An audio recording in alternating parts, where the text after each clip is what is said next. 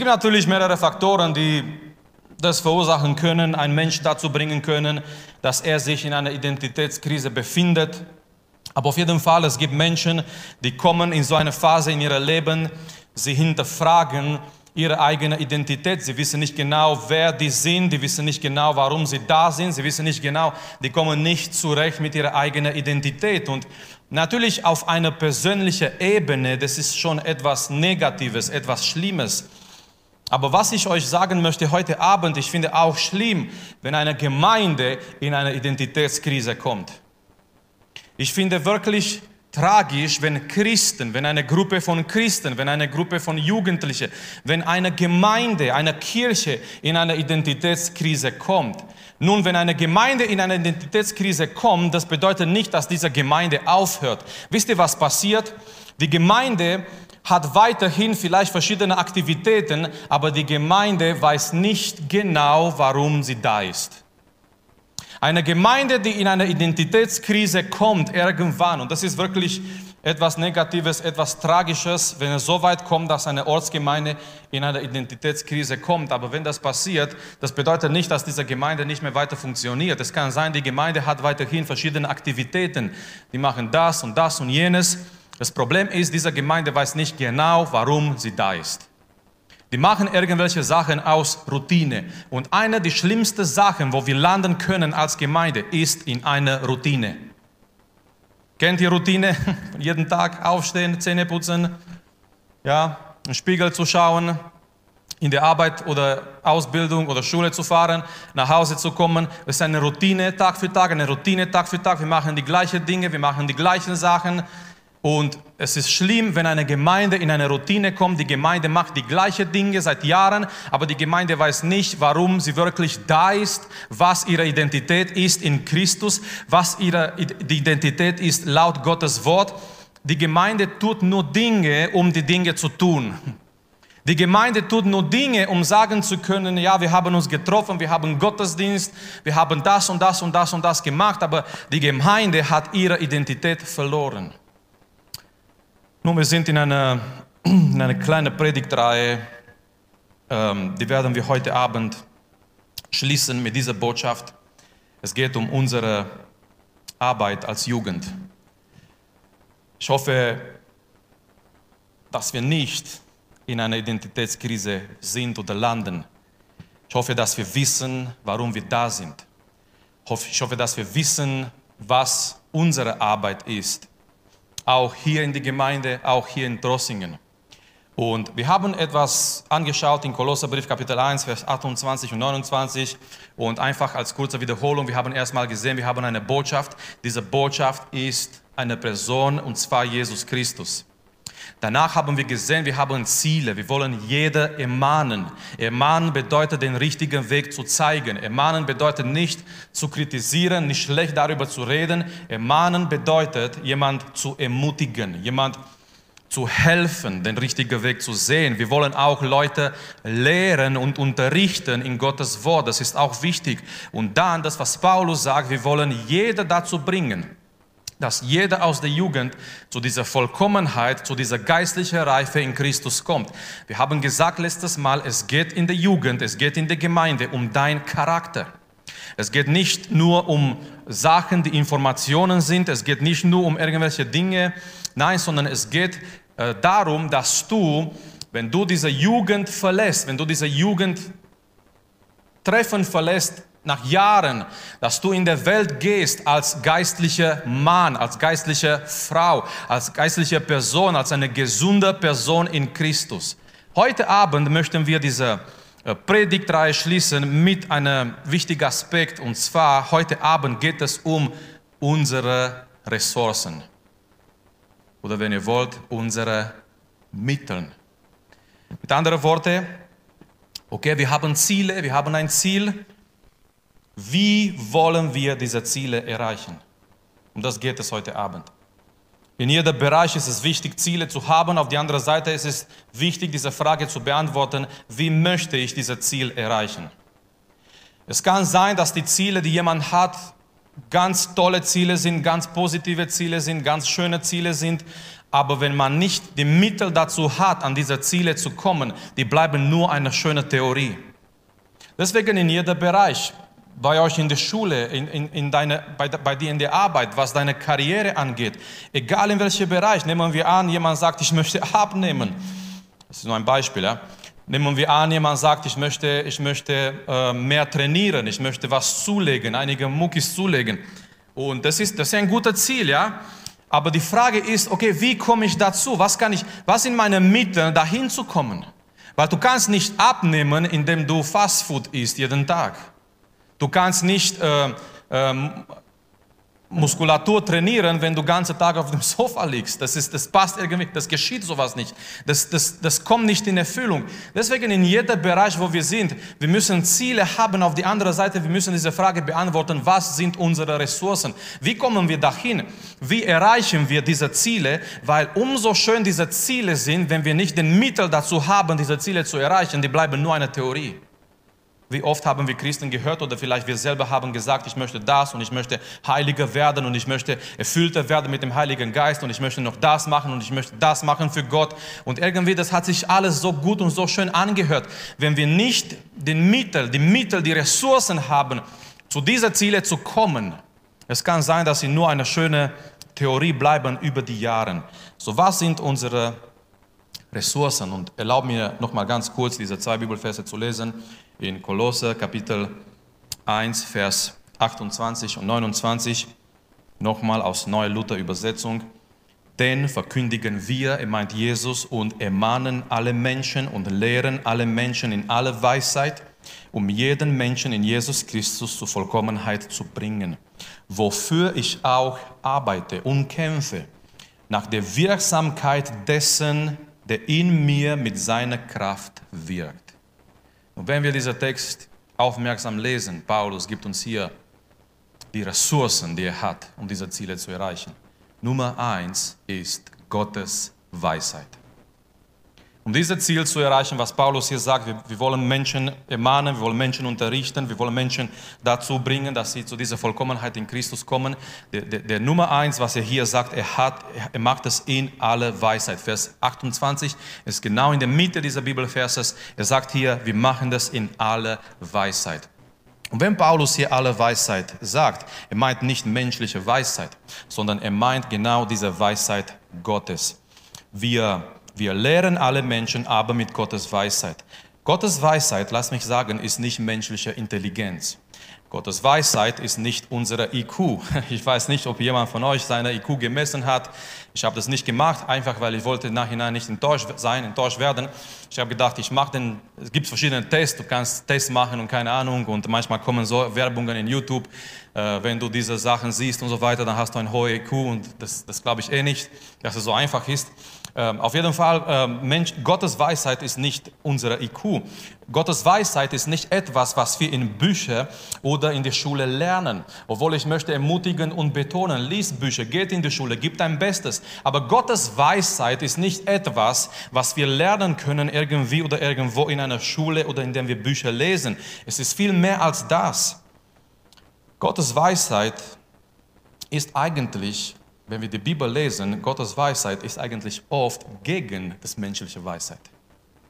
Paulus spricht darüber, 1. Korintherbrief 1 und 2. Er sagt, die Menschen in ihrer menschlichen Weisheit, die wollten Gott nicht erkennen. Und Gott hat sich offenbart in seiner Weisheit. Und in seiner Weisheit hat sich Gott am Kreuz offenbart. Aber für die Menschen, diese Weisheit Gottes am Kreuz ist Torheit.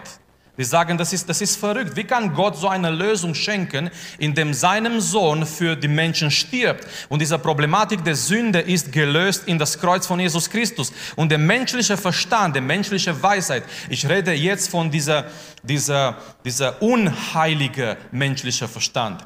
Der menschliche Weisheit sagt, das kann sowas nicht passieren, das kann so, so etwas nicht sein.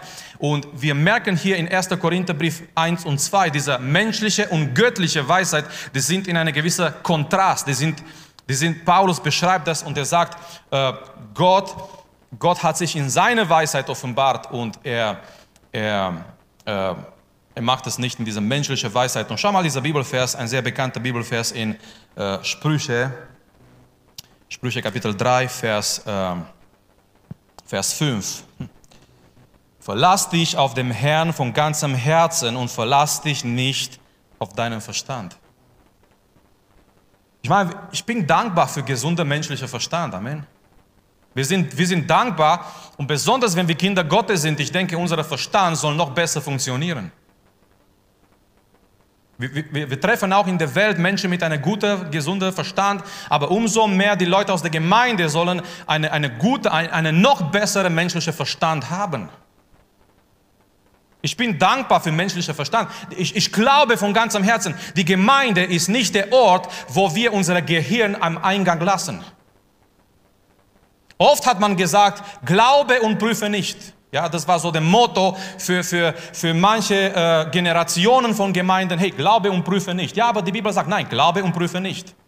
Ich kann mich erinnern, früher, ja, äh, es gab ja äh, andere Gemeinden oder halt äh, auch früher in Rumänien, äh, Weissagungen, Propheten und so.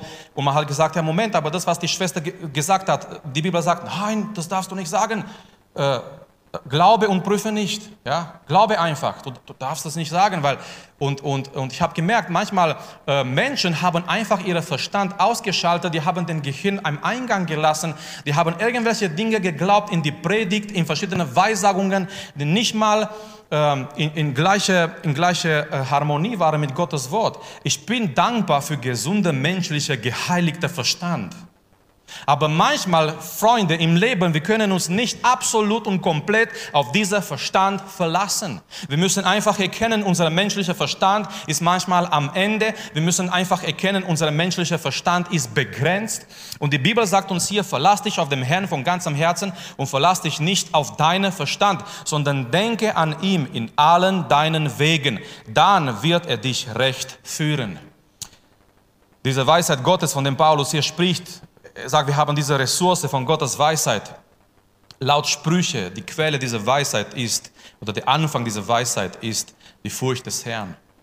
Gottes Weisheit finden wir in Gottes Wort. Weil hier, meine Lieben, hier sind die Gedanken Gottes. Ein Teil von das, was Gott wollte, dass wir, dass wir lesen, dass wir haben, dass wir wissen. Und umso mehr wir uns vertiefen in die Gedanken Gottes. Hier, hier sind die Gedanken Gottes. Hier hat Gott einen Teil von seinen Gedanken offenbart. Ich möchte sagen, hier hat Gott seine wunderbaren Gedanken für uns in dieser Plan der Errettung offenbart. Und umso mehr wir uns in Gottes Wort vertiefen, umso mehr wir uns mit Gottes Wort beschäftigen, wir beschäftigen uns mit Gottes Gedanken, wir beschäftigen uns mit Gottes Weisheit. Gottes Weisheit ist aber auch oder hat auch diese Seite von einer praktischen Weisheit. Wisst ihr, äh, manchmal kommen wir im Leben in Situationen, wo wir keinen Bibelvers dafür haben.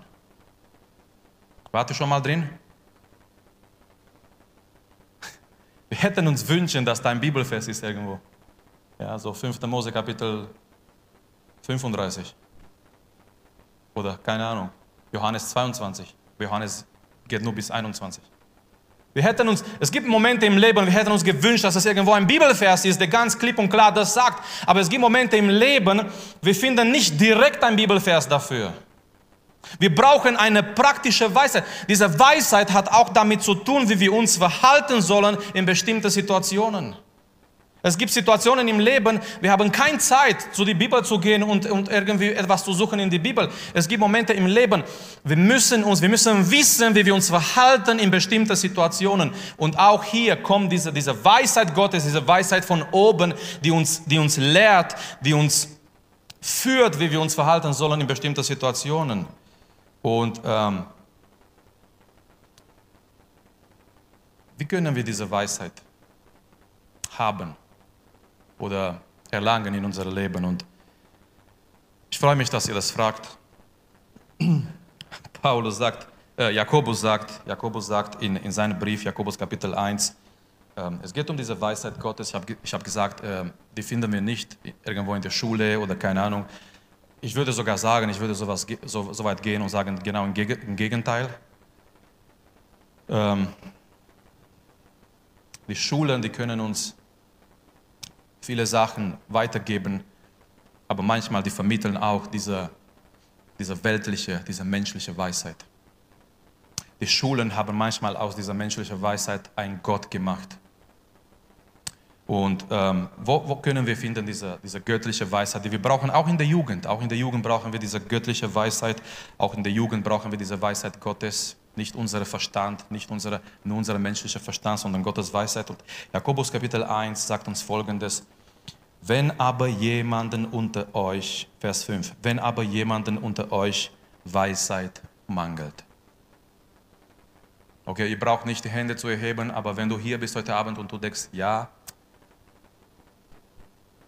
ich bräuchte diese Weisheit Gottes. Es, es fehlt mir an diese Weisheit Gottes. Er sagt hier weiter, der biete Gott darum. Ist das nicht schön? Der biete Gott darum. Und er spricht in diesem Zusammenhang äh, am, am, am Anfang und danach, er spricht in diesem Zusammenhang von Leiden, von, von verschiedenen Situationen. Und gerade in solchen Situationen, wenn wir leiden, wenn wir Sachen nicht verstehen, wir brauchen Gottes Weisheit. Ich glaube, gerade jetzt mit Corona, mit dieser ganzen Hin und Her, wir brauchen zwei Sachen. Wir brauchen Weisheit und Geduld.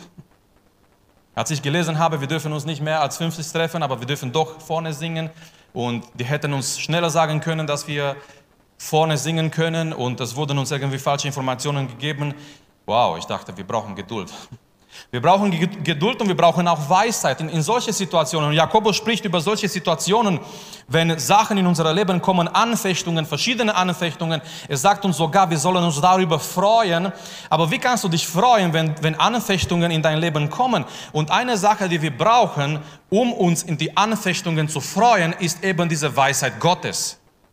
Und was können wir machen? Wie, wie, können wir diese Weisheit haben? Nochmal, der biete Gott darum, der jedem gern gibt und nichts vorenthält, dann wird sie ihm gegeben werden. Der bitte Gott darum.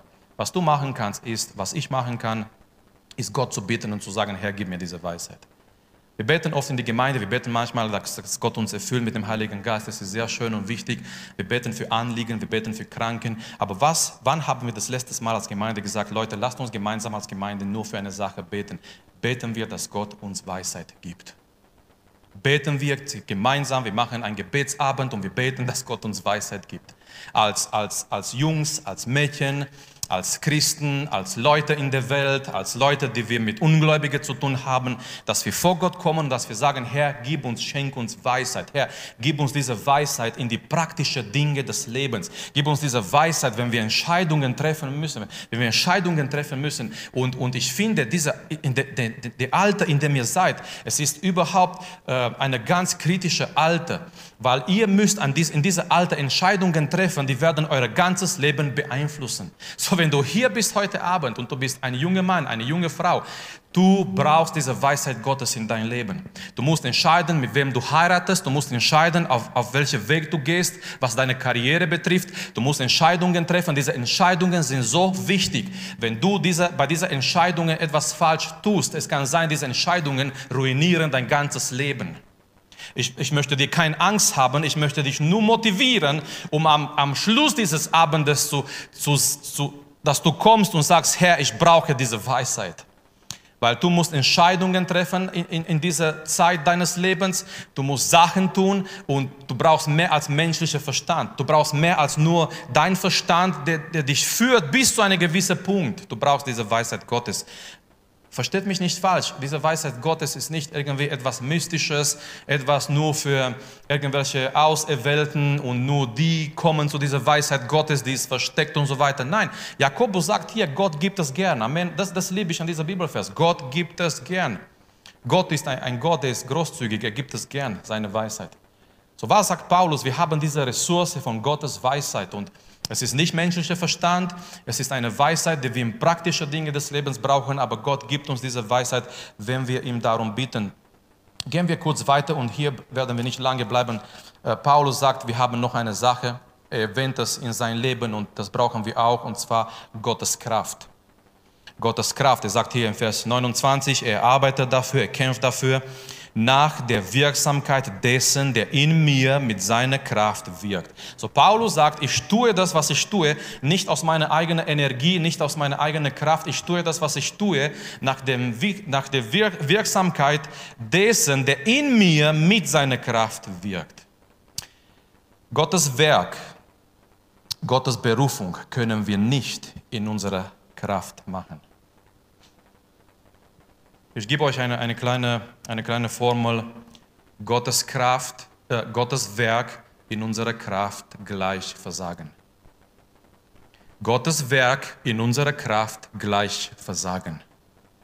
Wir können nicht Gottes Werk, wir können nicht das machen, zu, zu was Gott uns berufen hat, in unserer Kraft machen.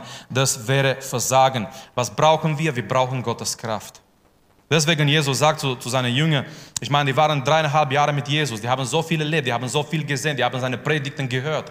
Die hätten schon in die Welt gehen können, um seine Predigten wiederholen. Die hätten in die Welt gehen können und die Dinge tun, was Jesus getan hat, ein Teil davon. Aber Jesus sagt zu seinen Jüngern nach seiner Auferstehung, er sagt, bleibt in Jerusalem, geht nicht weg von Jerusalem, bis ihr angetan seid, bis ihr bekleidet seid mit Kraft von oben.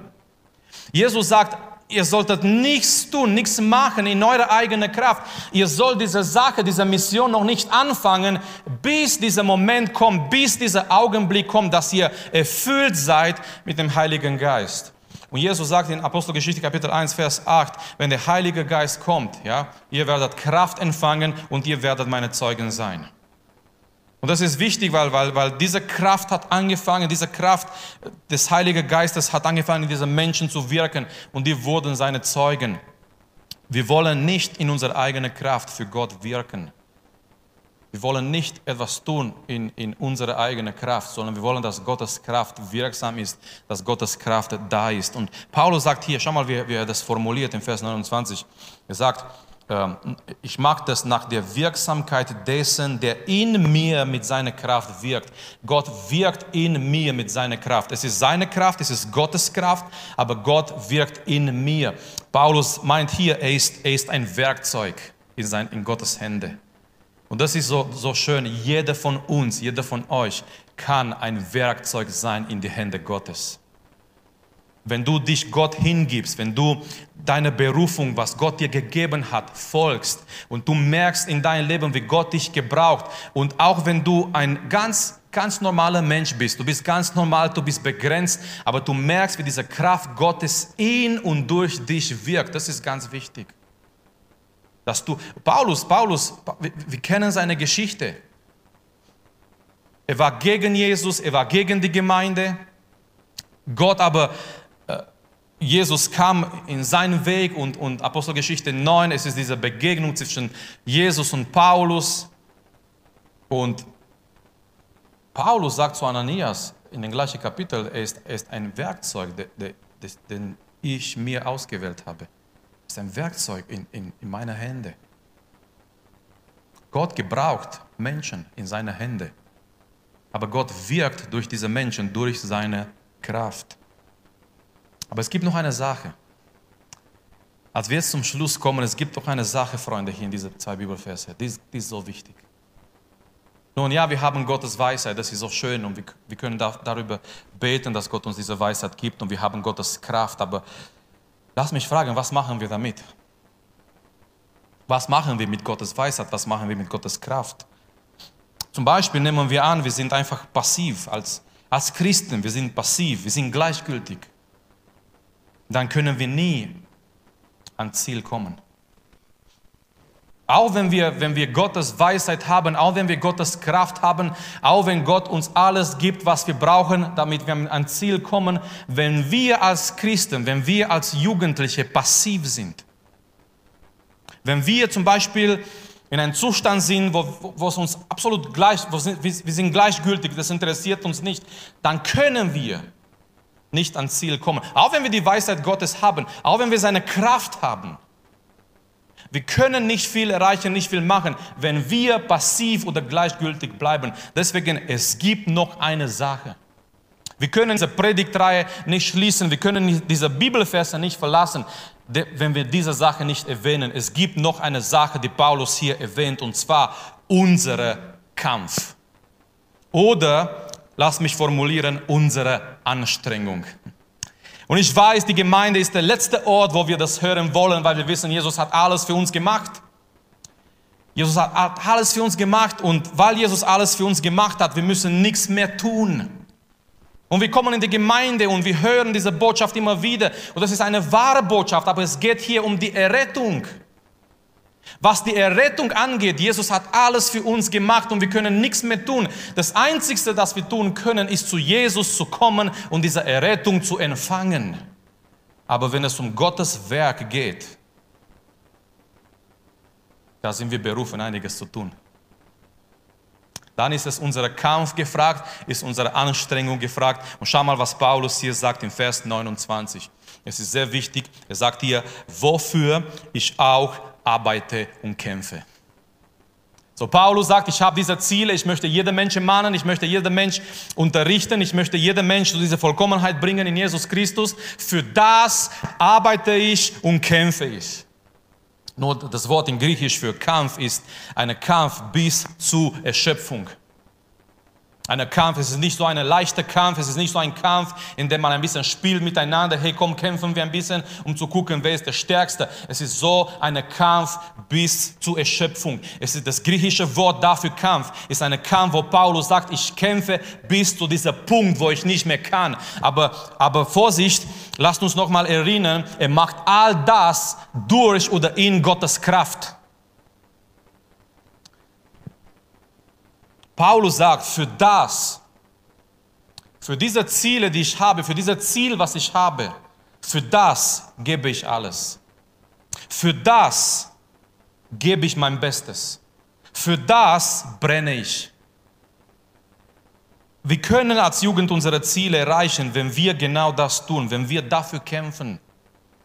Wenn wir nicht passiv bleiben, nicht nur zwei oder oder drei, sondern den ganze Jugend, wenn wir alles geben, wenn wir mehr als nur Zuschauer sind. Wir können unsere Ziele als, als Jugend und als Jugendliche erreichen, wenn wir genauso wie Paulus sagen können, für das, für diese Ziele bin ich bereit zu arbeiten und zu kämpfen. Für diese Ziele, für diese geistlichen Ziele bin ich bereit, mein Bestes zu geben, mein Bestes zu tun. Paulus sagt, ich kämpfe dafür bis zur Erschöpfung. Ich gebe alles mit anderen Worten. Ich gebe mein Bestes, um diese Ziele zu erreichen. Für was kämpfst du? Darf ich dich fragen heute Abend? Wenn wir Zeit hätten und eine Tüte Chips mit Salz und die habe ich fast, meine Kinder haben fast alle gegessen. Und, und, und ein Glas Cola miteinander zu reden und, und, und euch zu fragen, für was gibst du dein Bestes? Nein, wirklich, für, für was gibst du dein Bestes? Das, was du bist und, und, und du weißt ganz genau, deine Kraft, deine Energie, deine Zeit, für was gibst du dein Bestes? Ist das, ist das, ist das dein äußeres Bild? Du gibst dein Bestes für die Art und Weise, wie du aussiehst? Du gibst dein Bestes für materielle Dinge, für deine Klamotten, für irgendwelche Dinge, die du kaufen möchtest. Du gibst dein Bestes, keine Ahnung, vielleicht für Sachen, die du lernen möchtest. Du gibst dein Bestes vielleicht für, für was gibst du alles? Ich möchte, ich möchte dich gerne fragen, aber mehr als das, Gott möchte dich gerne fragen, wo ist dieser Bereich in dein Leben, wo du, wo du alles gibst? Schau in dein Leben, schau in dein Herz heute Abend. Wo ist dieser Bereich in deinem Leben, wo du bereit bist, alles zu geben dafür? Und vielleicht ist nicht ein geistlicher Bereich. Vielleicht ist nicht dein Gebetsleben, vielleicht ist nicht mein Gebetsleben, vielleicht ist nicht die Beziehung mit Jesus, sondern du gibst dein Bestes, du brennst für etwas, aber es ist nicht dieser wichtige geistliche Ziele, sondern etwas anderes. Deswegen lass mich fragen, für was kämpfst du? Für was gibst du dein Bestes? Für, für was gibst du deine Zeit, deine Energie, deine Begabung? Wisst ihr, ich finde immer schade, wenn, wenn Jugendliche aus Gemeinden so begabt sind in der Welt, aber nicht in der Gemeinde. Die können in der Welt vielleicht Sachen tun und die sind begabt und so weiter, aber nicht in die Gemeinde. Natürlich müssen wir als Gemeinde erstmal einen Ort schaffen, wo die Leute sich einbringen können. Ich weiß, das ist auch unsere Verantwortung. Aber jeder Mensch kämpft für etwas, jeder brennt für etwas, jeder, jeder Mensch gibt irgendwo in einem Bereich seines Lebens sein Bestes. Jeder Mensch ist irgendwo etwas. Ich bin neidisch auf die Fußballfans. Ich bin neidisch. Gut, jetzt können sie sowieso nicht mehr ins Stadion gehen, aber früher. Ich weiß nicht, ob jemand von euch in einem Stadion war, ein Fußballspiel. Äh, ich bin neidisch, dass, dass so ein Sport solche Fans hat und, und manchmal Jesus Christus, manchmal die Gemeinde, hat nicht mal solche Leute, die für das Evangelium brennen. Ein Fußballfan geht nie zu spät ins Stadion. Er geht schon davor. Es ist diese Vorfreude, da zu sein. Die stehen die ganze Zeit, die, die, die schreien, die, die sind nicht ruhig. Das Beste ist, wenn es in Verlängerung geht. Die sind alle begeistert. Nein, das, die Sache ist, was ich euch sagen möchte, manchmal in der Welt Menschen, die brennen für etwas brennen für etwas. Es kann sein, es kann sein, die gleichen Menschen, die kommen in die Gemeinde, aber die brennen für nichts. Die brennen für nichts. Die sind gleichgültig, die sind passiv, die haben das Evangelium so oft gehört, die kennen das Ganze und so weiter. Und, und passive Christen, Paulus sagt, dafür arbeite ich und kämpfe ich. Paulus sagt, ja, ich habe Gottes Weisheit, Amen, ich habe Gottes Kraft, aber aber ich möchte dazu, zu dieser Weisheit, zu dieser Kraft, ich möchte dazu meinen Kampf, meine Anstrengung, mit anderen Worten, ich möchte dazu als Mensch mein Bestes geben. Mann, ich bin mir sicher, Gott verlangt nicht viel von uns. Amen. Ich meine, Gott verlangt nicht etwas Übernatürliches von uns. Gott weiß, dass wir Menschen sind, dass wir sowieso nicht so viel können oder machen können. Aber ich bin mir sicher, Freunde, wenn wir, wenn wir als Menschen unser Bestes geben und zu diesem menschlichen Bestes, was wir haben, Gott kommt noch dazu mit seiner Weisheit, mit seiner Kraft, mit seiner Segen, mit, mit seiner Salbung. Es kann etwas Wunderbares passieren. Aber wenn wir passiv sind, wenn wir gleichgültig sind, wenn wir denken, ja, pff, es will schon etwas sein, es will schon etwas passieren, Freunde. Nein, so dürfen wir nicht, nicht denken. Und es ist meine Hoffnung am Schluss von dieser Botschaft, es ist mein Wunsch, meine Hoffnung, dass, dass jeder aus der Jugend sagt, hey, ich möchte dazu arbeiten, ich möchte dazu kämpfen, ich möchte dazu mich involvieren, etwas beitragen zu all diese Ziele. Und, und schau mal, für was er kämpft. Das, das möchte ich äh, nur zum Schluss hier lesen, weil in, der, in das Original, es gab keine Unterbrechungen von Kapitelnummer und Bibelverse. Das war alles ein Text und manchmal diese Unterbrechung, äh, was wir haben, damit wir uns besser organisieren können, äh, sind auch nicht so ganz gut, nicht so, äh, hm, sage ich mal, mit Weisheit gemacht. Ähm, sagt gleich in Kapitel 2, Vers 1, für was er kämpft. Aber das ist eigentlich der gleiche Gedanke. Er hat gesagt, dafür kämpfe ich und arbeite ich. Vers 1, ich will ich will euch aber wissen lassen, welchen großen Kampf ich um euch habe. Er sagt, ich kämpfe um euch. Und um die in, in Laodicea und um alle, die mir nicht persönlich begegnet sind. Paulus hat viele von diesen Leuten, Paulus hat diese Leute nicht mal gesehen. Es war kein Zoom-Meeting, es war kein Skype-Anruf. Er hat gewusst, da ist eine Gemeinde. Er schreibt auch an, zu denen in Laodicea. Er hat diese Leute nicht begegnet, aber Paulus sagt, ich kämpfe für euch. Schau mal, was sein Kampf war er beschreibt es auch weiterhin, dass ihre Herzen gestärkt und zusammengefügt werden in der Liebe und zum ganzen Reichtum des, der Gewissheit, des Verständnisses und das Geheimnis Gottes, des Vaters und des Christus zu erkennen, in dem alle Schätze der Weisheit und Erkenntnis verborgen sind. Paulus sagt, hey, ich kämpfe für euch. Er hat gekämpft für seine Geschwister, er hat gekämpft in Gebet, er hat gekämpft, indem er sie ermutigt hat. Er hat gekämpft für Menschen, der nicht mal gesehen hat. Paulus, er war nicht gleichgültig und das ist ganz wichtig, damit wir unsere Ziele erreichen. Wir haben Gottes Weisheit, wir haben Gottes Wort, wir haben Gottes Kraft. Gott hat uns all das gegeben, was wir brauchen. Aber Freunde, noch dazu, noch dazu ist es ganz wichtig, dass wir, dass wir das Beste geben. So lasst uns gemeinsam aufstehen. Ich möchte, dass die Sänger nach vorne kommen und ich möchte euch jetzt rufen, dass wir im Gebet gehen und dass wir genau dafür beten beten wir dafür, beten wir Gott um Vergebung, wenn wir passive Christen waren.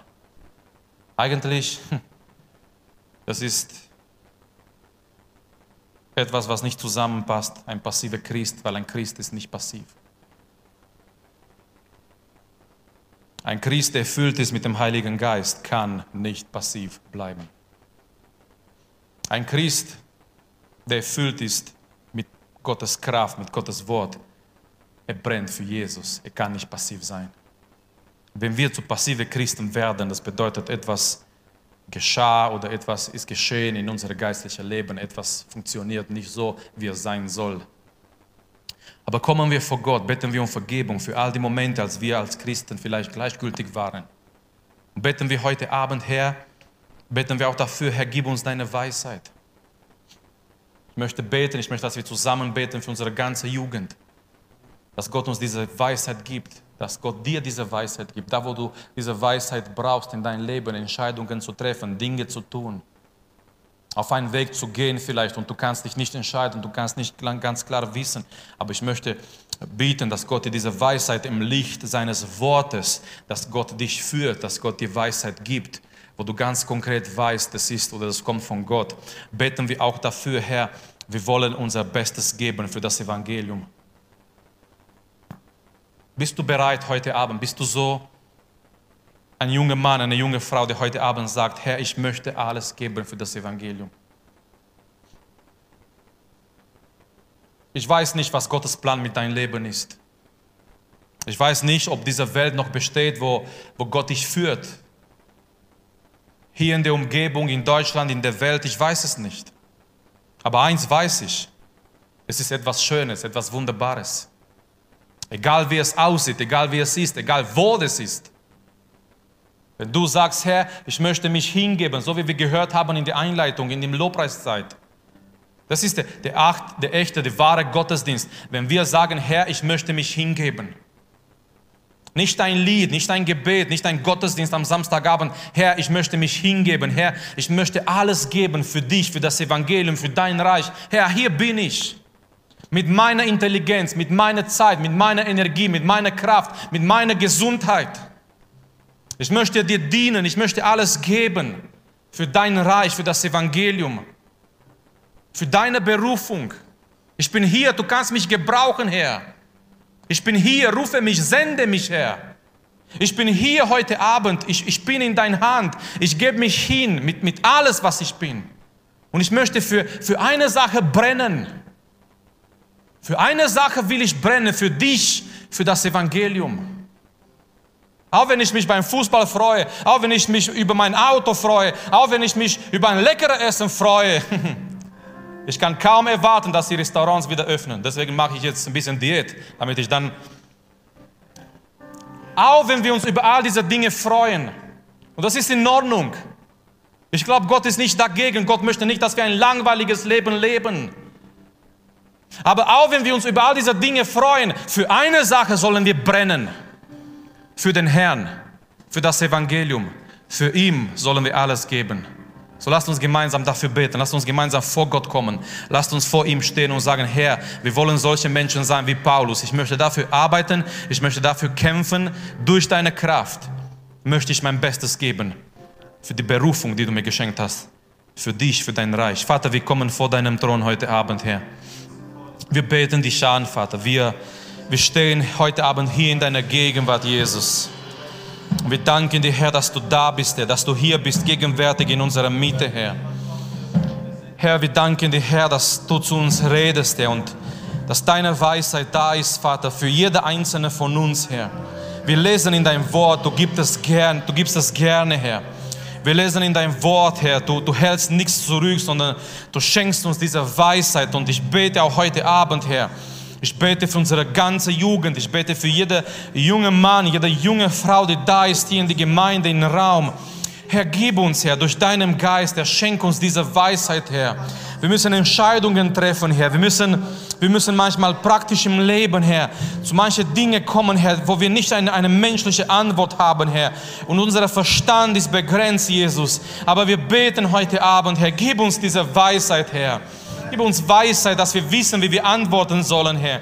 Gib uns Weisheit, Herr, dass wir wissen, Herr, was wir entscheiden sollen, Jesus. Gib uns Weisheit, Herr, dass wir wissen, auf, auf welchen Weg wir gehen sollen, Herr.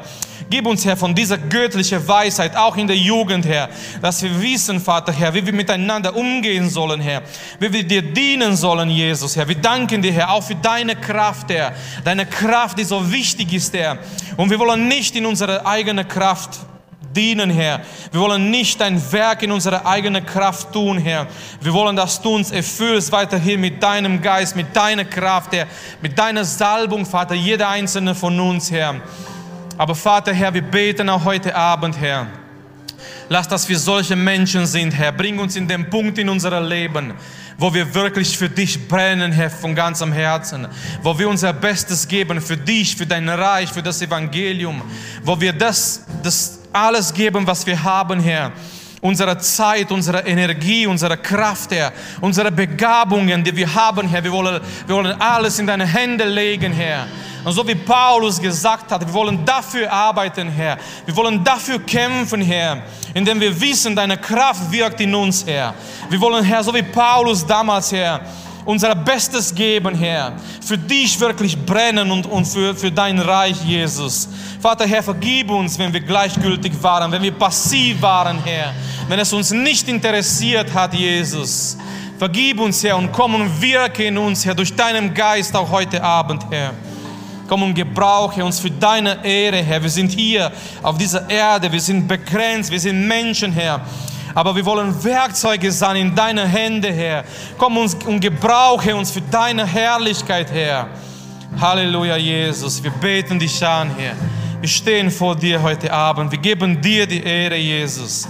Wir danken dir, Herr, dass du da bist, Herr, dass du mit uns bist, Herr. Wir danken dir, Herr, dass du gegenwärtig bist in unseren Herzen. Und wir beten, Herr, rühre uns an heute Abend, Herr. Wir beten uns, Vater, Herr, lasse uns nicht in einen passiven Zustand, Herr, sondern rede zu jeder Einzelnen heute Abend, Herr. Erwecke jeder Einzelne heute Abend, Jesus. Herr, lass, dass wir, dass wir für dich, Herr, für dein Reich brennen, Herr. Lass, dass wir unser Bestes geben, Herr indem wir wissen, Herr, du hast uns alles gegeben, was wir brauchen, Herr, um dein Werk zu tun und um für dich zu dienen, Herr. Segne jede Einzelne heute Abend, Herr. Segne unsere ganze Jugend, Herr, auch diejenigen, die nicht hier sein könnten heute Abend, Vater. Lass, dass wir eins sind in dir, Herr. Lass, dass wir für dich wirken in dieser Zeit, Herr, um die Botschaft des Evangeliums weiterhin zu verkündigen. Halleluja, Herr, wir beten dich an. Wir stehen vor deinem Thron, Herr. Halleluja. Nicht deine Begabung ist wichtig in die Augen Gottes.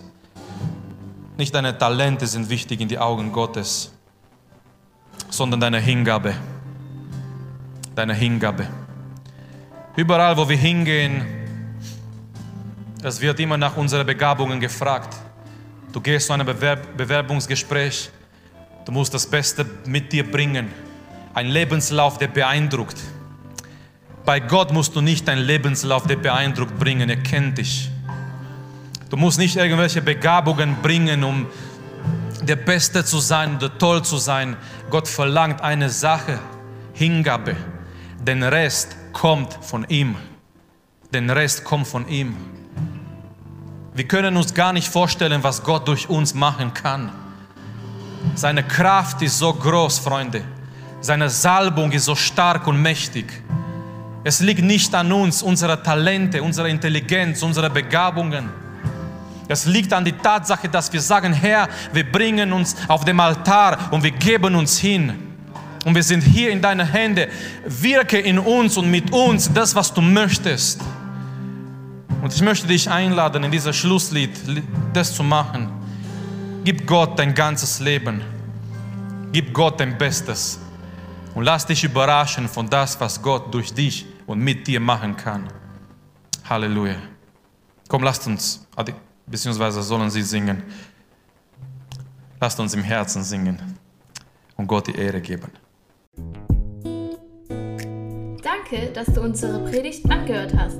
Wenn dich die Botschaft angesprochen hat, dann teile sie gerne mit deinen Freunden und Bekannten dass auch sie diese Predigt hören können. Wir wünschen dir Gottes Segen.